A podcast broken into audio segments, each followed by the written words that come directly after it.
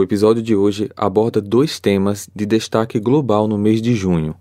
O primeiro é a celebração do orgulho LGBTQIA, que é comemorada mundialmente no dia 28 de junho, e o segundo tema é a conscientização da violência contra o idoso, que tem o seu dia a ser lembrado em 15 de junho. Infelizmente, no caso de hoje, não temos nada para celebrar, mas sim conscientizar.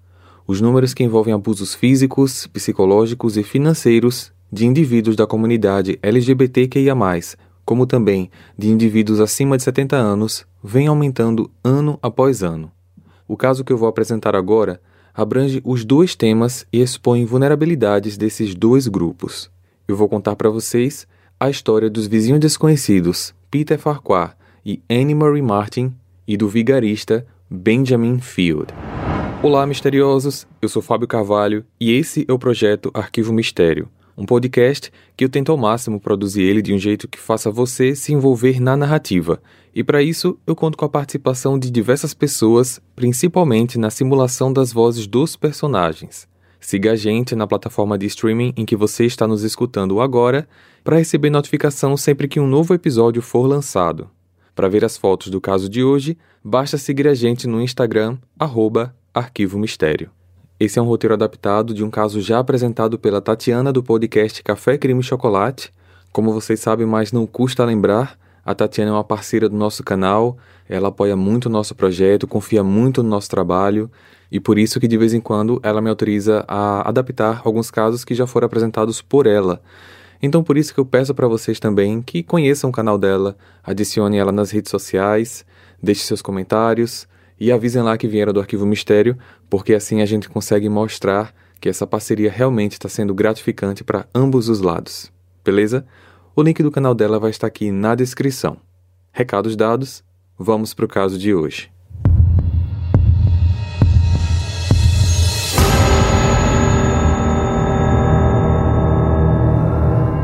Peter Farquhar era um escritor inglês nascido em 3 de janeiro de 1946. Ele era formado em letras pela Universidade de Cambridge e, após 35 anos de carreira como professor de inglês e literatura, ele se aposentou e passou a se dedicar à escrita de romances. Sua carreira de professor foi marcada por premiações e títulos.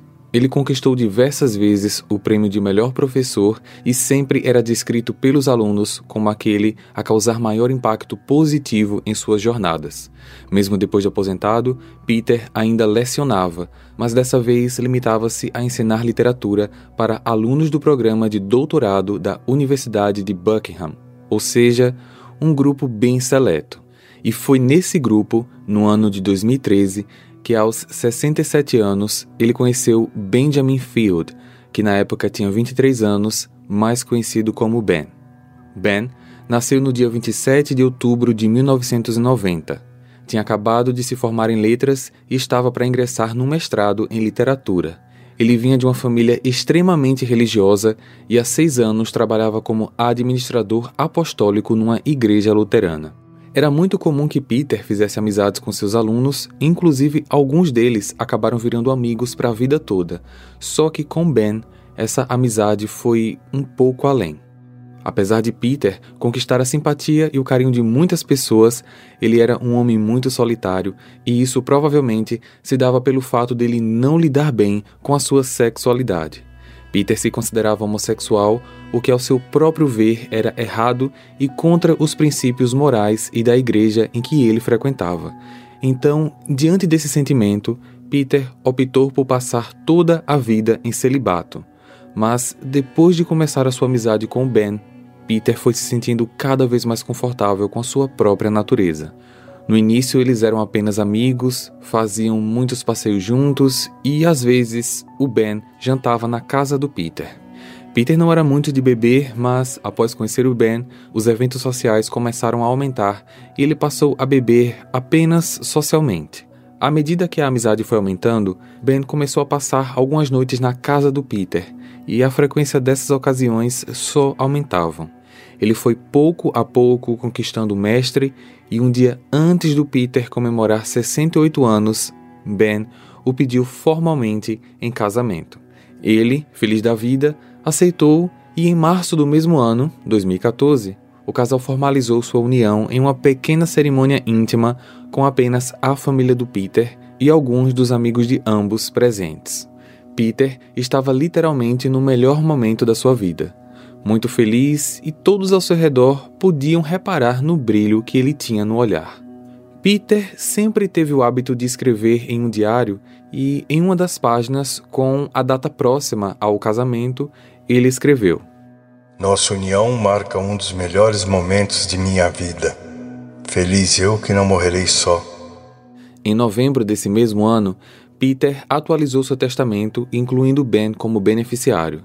Na atualização, Ben teria direito a 15 mil libras, o que em 2014 correspondia a mais ou menos 50 mil reais, e também direito à aquisição integral da propriedade onde eles moravam.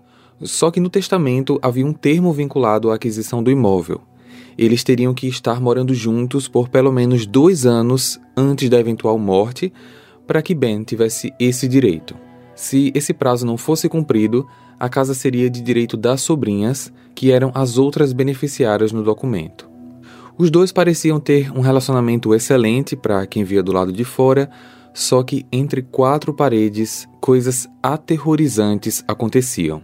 Logo após o casamento, Ben começou a ler os diários de Peter e a mexer em seus objetos pessoais, como documentos, cartas, e usar informações ali contidas para manipular o marido sem que ele desconfiasse.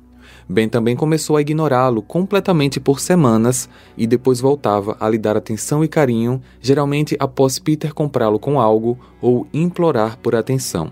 Esses jogos mentais, ou gaslighting, aumentavam cada vez mais a ponto que a auxiliar de limpeza que trabalhava na casa percebeu e foi mandada embora por Ben. Gaslighting é uma forma de abuso psicológico no qual informações são distorcidas ou invertidas para favorecer o abusador. Cônjuges que cometem abusos físicos costumam usar muito gaslighting em seus parceiros. Por exemplo, eles batem na pessoa e dizem: Ah, mas eu te bati porque você fez isso? Ou o marido trai a esposa, ela descobre e ele diz: Ah, mas eu te traí porque você fez tal coisa? Ou então, você está sempre com dor de cabeça? Eu dei agora um exemplo de marido para mulher, mas isso pode acontecer de ambos os lados, tá? Esse comportamento não tem gênero, mas o que eu quero dizer é: o agressor inventa justificativas para explicar a atitude errada cometida por ele, e dessa forma eles fazem a vítima se sentir culpada pelo próprio sofrimento. A pessoa acaba achando que merece aquele tipo de relacionamento porque ela não está preparada para algo melhor. Algumas vezes, inclusive, a pessoa pensa que está ficando louca, pensa que tem algum problema psicológico. Ou seja, o errado é sempre quem está sofrendo e não quem está cometendo abuso. Então, esses são alguns exemplos de gaslighting. Por volta de janeiro de 2015, além de praticar esse tipo de abuso, Ben começou a drogar Peter através das suas bebidas, dos sucos, chás e na comida também, colocando tranquilizantes e opioides, que são drogas sintéticas semelhantes à morfina. Peter, por sua vez, passou a dormir boa parte do dia, até o ponto que alguns vizinhos começaram a notar sua ausência por dias e, em determinadas ocasiões, a semana inteira. Certa vez, em um evento onde Peter faria uma noite de autógrafos, ele estava um pouco fora de si e começou a pedir desculpas para as pessoas. Eventualmente, ele desmaiou e caiu. Para a carreira do Peter, isso foi horrível porque as pessoas começaram a pensar que ele estava abusando da bebida e não estava tendo nenhum tipo de respeito com os leitores. E as coisas passaram a piorar depois que ele emagreceu muito, que hematomas começaram a aparecer em seu corpo e que sua memória começou a ficar ruim. Os abusos praticados por Ben a Peter não paravam por aí ele começou a manipular algumas situações para fazer com que as pessoas acreditassem que Peter estava enlouquecendo, como por exemplo, alterar senhas para fingir que Peter esqueceu, alterar informações na agenda de compromissos, fingir que Peter havia falado algo que na verdade nunca falou, e até às vezes escondia objetos na casa, e quando ele percebia que Peter estava frustrado por não encontrar, ele ia lá e colocava o objeto de volta em algum lugar que Peter já tinha procurado. Aqui, amor. Não falei que estava aqui o tempo todo? Peter apenas pensava. Meu Deus, eu tô enlouquecendo, só pode. Eu jurava que tinha procurado isso aqui. E assim, a situação entre os dois só foi piorando, piorando, cada vez mais. Desconfiando da sua própria sanidade, Peter chegou a marcar diversos médicos para ver o que estava acontecendo, mas nada foi constatado, até mesmo porque Ben provavelmente suspendia os remédios alguns dias antes dos exames de sangue. Suspeitando que houvesse algo grave consigo, Peter alterou novamente seu testamento, deixando agora 25 mil libras para Ben, ao invés de 15, e excluiu aquela cláusula de dois anos do relacionamento para que, na sua eventual morte, Ben conseguisse obter a casa sem problemas. Passando apenas alguns dias dessa alteração, Peter levou uma queda muito forte da escada e teve que ficar hospitalizado por alguns dias. Durante essa internação, ele melhorou muito da memória, se sentiu melhor, com mais energia, só que mesmo assim, ele não ligou os pontos. Ben, por sua vez, tinha acabado de iniciar uma nova ocupação. Ele estava agora investindo seu tempo em uma das vizinhas do Peter, uma que não era conhecida do casal, mas que morava no mesmo quarteirão, chamada Anne Murray Martin, uma diretora escolar aposentada de 83 anos. Eu não consegui achar a informação de como eles se conheceram, se foi através da igreja, se foi caminhando pelo bairro, mas é fato que, apesar de Peter e Anne morarem próximos, eles não se conheciam. Praticamente todas as noites após dopar Peter, Ben ia para a casa da Anne. Ele se demonstrava muito carente, enchia a senhora de carinho, muitas vezes jantavam juntos, assistiam TV e até filmes. Filmes esses que Ben trazia e que quase sempre era de uma história entre uma mulher mais velha com um rapaz mais novo. Em meio a elogios e filmes, Ben inventava mentiras para que Anne emprestasse dinheiro e com apenas duas semanas de amizade, só duas semanas, ele já havia conseguido tirar dela 3 mil libras. No dia 26 de outubro de 2015, um dia antes do aniversário de Ben, e praticamente com um ano e sete meses de casados, ele deu a Peter uma dose fatal. Ben misturou uma grande quantidade de tranquilizantes na bebida do marido que acabou por tirar sua vida. Para cobrir o crime, ele deixou ao lado da vítima uma garrafa de uísque somente com um quarto da bebida para fazer parecer que Peter bebeu todo o restante. No dia seguinte, pela manhã, quando a atual auxiliar de limpeza da casa chegou, ela encontrou Peter sentado, com metade do corpo deitado sobre a mesa e sem respirar. Ela chamou pelo Ben ao mesmo tempo que ligava para a emergência. Ben estava em desespero. Era o seu aniversário e seu marido tinha acabado de falecer. Não se sabe porquê, mas a autópsia não foi feita e a causa da morte foi dada como intoxicação alcoólica. Dentro de apenas um mês, Ben vendeu a casa e guardou o dinheiro.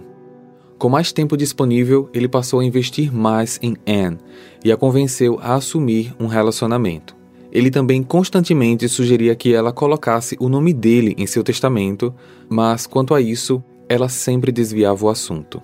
Frustrado, ele passou a fazer chantagens emocionais e a inventar diversas histórias para ganhar a confiança da idosa, que em março de 2016 finalmente caiu nas armadilhas dele e resolveu fazer uma alteração no testamento. Só que felizmente para Anne e infelizmente para o Ben, o advogado que ela contratou era o mesmo advogado do Peter, e ele, é claro, percebeu o esquema. Rapidamente, o advogado contatou uma sobrinha da Anne para que ela, como membro da família, interviesse nesse pedido de alteração. Ela conseguiu mas não demorou para que Anne voltasse atrás e procedesse com a inclusão dele no testamento. Lembram-se que Ben maltratava e dava remédios a Peter? Com Anne, a tática era diferente. Como ela era uma mulher muito religiosa, ele deixava mensagens nos espelhos da casa, dizendo serem mensagens de Deus, recebidas por ele, e é claro, essas mensagens sempre o favoreciam. Eram diversas mensagens. Algumas diziam: suas almas irão diretamente para o céu. A alma dela para a alegria e a dele para a perfeição. Este bem nunca poderá ser desfeito. A paz é tua em mim, teu Senhor. Amém. Tudo o que você der a Ele, Ele te dará de volta. Reze pelo Ben. Ele ama você. Suas intenções são sagradas. Seu trabalho ainda não está concluído. Se cuide e complete a tarefa dada a você pelo teu Senhor. Ele também deu de presente para ela um contador. Esse contador é um objeto pequeno com um botão que cada vez que você aperta, ele adiciona uma unidade. Ele queria que Anne apertasse o botão cada vez que ela pensasse nele, e ela, coitada, achou aquilo romântico. Então, ela passava o dia apertando aquele botão. Talvez ele tenha feito isso como forma de manipular, de fazer com que ela apertasse mais e inconscientemente ela fosse meio que obrigada a pensar nele o tempo todo, porque tipo, ele deu um presente para ela, para ela apertar quando pensasse nele, e ela não ia apertar o botão duas vezes por dia, né? Ela ia ficar apertando o dia todo. E Ben foi ainda mais longe. Ele chegou a tirar fotos sensuais da Anne, com o intuito de posteriormente ameaçá-la. Em fevereiro de 2017, Anne sofreu um AVC e ficou hospitalizada. Durante sua internação, uma das sobrinhas ficou com ela e, durante uma das conversas das duas, Anne acabou contando tudo sobre o seu relacionamento com Ben. Ela contou sobre o amor e carinho que ele tinha com ela, tudo o que ele fazia para ela, mas contou também sobre o dinheiro que ela vivia emprestando para ele e sobre as mensagens de Deus que ele recebia e escrevia nos espelhos. Achando aquilo tudo muito estranho, a sobrinha discretamente contata a polícia que inicia uma investigação. Ao tentar visitá-la no hospital e ser barrado pela sobrinha, Ben voltou para a casa da Anne e fez uma limpeza geral. Ele não só roubou o que tinha de valor, como joias e dinheiro, como também limpou qualquer evidência que o ligava à casa e ao relacionamento amoroso com ela. Ele apagou as mensagens que tinha escrito nos espelhos, tirou as fotos dele, ele tinha várias fotos dele espalhadas em porta-retratos pela casa, pegou também os presentes que ele deu a ela, que incluíam lingeries e diversos materiais de sexy shop. Só que um pouquinho antes dele sair da casa, a sobrinha chegou ela não conseguiu pegar ele tirando as coisas, porque já estava tudo dentro do carro, mas ela ainda pega ele lá e, em conversa com ele, ela fala um pouco sobre o que a tia dela contou e ele meio que confirmou, mas explicou que aquilo era um relacionamento de amor baseado em ternura. Quando a sobrinha entra na casa e que ele vai embora, ela dá falta de joias e dinheiro. Ela chega a ligar para ele, perguntar se ele pegou algo, se ele tirou alguma coisa do lugar, e ele negou tudo, disse que não. Para ela pouco importava também, porque a polícia já estava na cola dele, investigando tudo, e uma hora ou outra eles iriam descobrir. Ao receber alta e voltar para casa, Anne percebe que seus presentes, seus retratos, suas joias e dinheiro não estavam mais lá. Sua sobrinha explica que a polícia já está fazendo uma investigação. Poucos dias depois, a polícia entra em contato com a sobrinha e já dão um parecer das investigações, dizendo que Ben, na verdade, é um estelionatário há bastante tempo e que ele tinha envolvimento em vários outros crimes de fraude, roubo, invasão a domicílio e etc. Ou seja, aos 25 anos, ele já estava com uma ficha criminal bastante suja. Anne o tira do testamento, só que isso tudo para ela foi muito forte. Ela se culpava, se achando tola de ter caído nessa. Tinha muita vergonha também pelo fato dele ter tirado aquelas fotos, que apesar de ninguém ter visto, ela sabia que ele poderia publicar. E ela realmente foi ficando bem triste, caindo numa profunda depressão, até que, três meses depois, no dia 12 de maio de 2017, Anne morreu de causas naturais. Hey, você se interessa por crimes reais, serial killers, coisas macabras e tem um senso de humor um tanto quanto sórdido? Se sim, você não está sozinho. Se você precisa de um lugar recheado de pessoas como você, Venha conhecer o podcast Pátria Amada Criminal. Todas as semanas tentamos entender o pior da humanidade. Nesse processo a gente ri, chora, fica brava, fofoca, porque afinal de contas é assim que a gente fala quando está entre amigos. Suas novas melhores amigas trevosas estão aqui no Pátria Amada Criminal. Misteriosos, o que vocês acham da possibilidade de poder ajudar o Arquivo Mistério a continuar e crescer? Se você quiser e puder incentivar esse projeto a continuar com essa atmosfera áudio interpretativa, basta usar o nosso Pix contribuindo com qualquer valor através da chave e-mail pixmistério@gmail.com. Sua contribuição será muito bem-vinda e reinvestida na equipe do canal para a melhoria das etapas da produção de cada episódio, que vai da pesquisa de caso, passando pela elaboração de roteiro, adaptação de diálogos, chamada de elenco de voz, direção de gravação, edição de áudio, até chegar à edição de vídeos para o YouTube. Apesar de estarmos no YouTube, a monetização é muito baixa porque a grande maioria dos casos são considerados pela plataforma como de conteúdos sensíveis, então a monetização vai lá para baixo. O YouTube pode dificultar o nosso crescimento, mas você pode ajudar. Vamos então voltar ao caso de hoje. As investigações continuavam e, como parte do procedimento, o corpo de Peter foi exumado e finalmente foi submetido a um teste toxicológico que comprovou a real causa da morte do escritor: overdose de sedativos.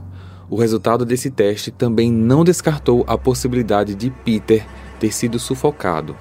Ben foi preso sob acusação de assassinato e, até que as audiências ocorressem, as investigações não paravam, até porque a promotoria precisava do máximo de provas possíveis para comprovar as acusações.